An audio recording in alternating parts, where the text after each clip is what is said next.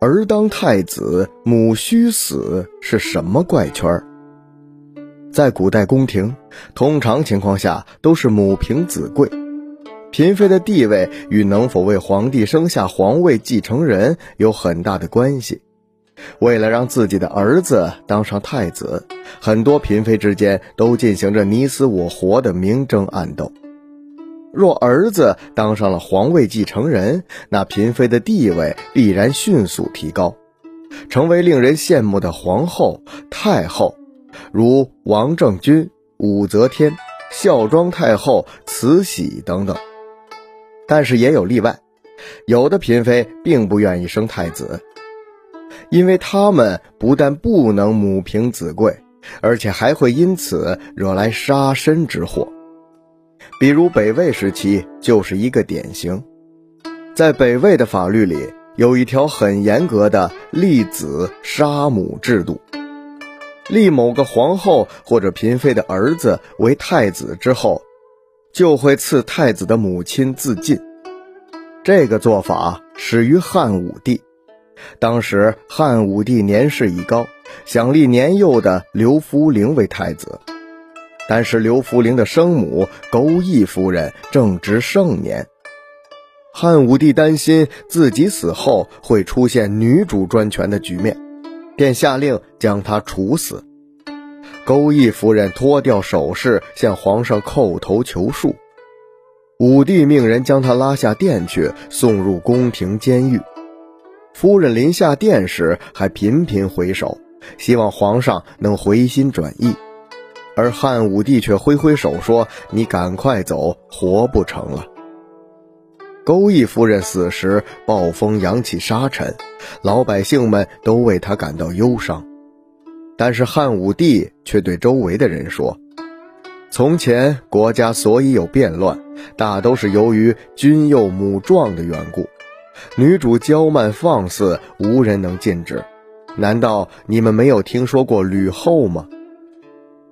到了北魏时期，立子杀母成为了一项法律制度。从道武帝开始，凡是儿子被立为储君的嫔妃都要赐死，并且此制实行了七代，历时一个世纪之久，不知道牺牲了多少位无辜的母亲。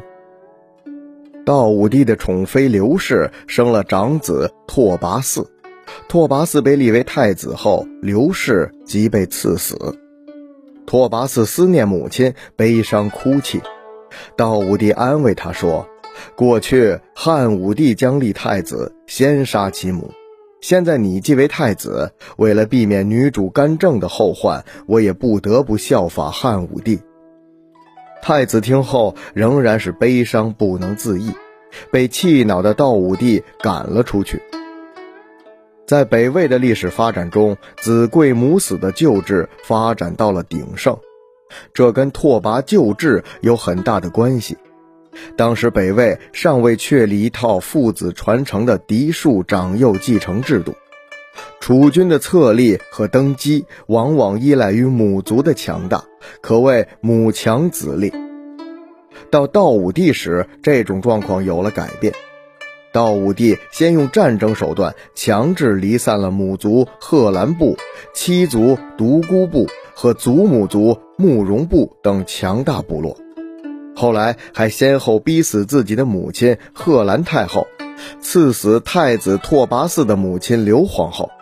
立子杀母的旧制虽然换得了北魏稳定的君位传承秩序，促进了拓跋部的稳定。但是却是由牺牲无辜的母亲换来的。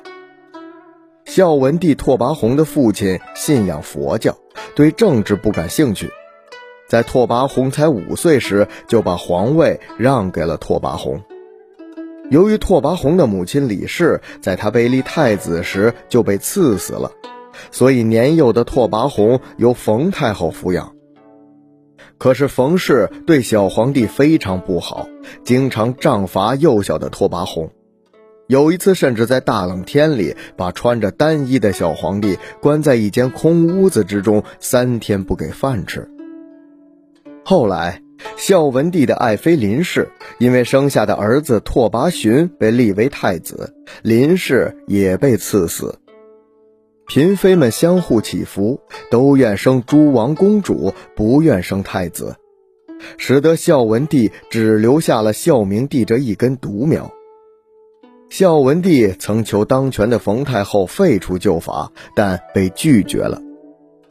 一直到宣武帝元恪时，他笃信佛教，不忍杀生，立皇子宇使不杀其母。子贵母死的制度到这里终于被取消了，后宫的妃子们不再为此而人人自危，矫枉之意不亦过哉？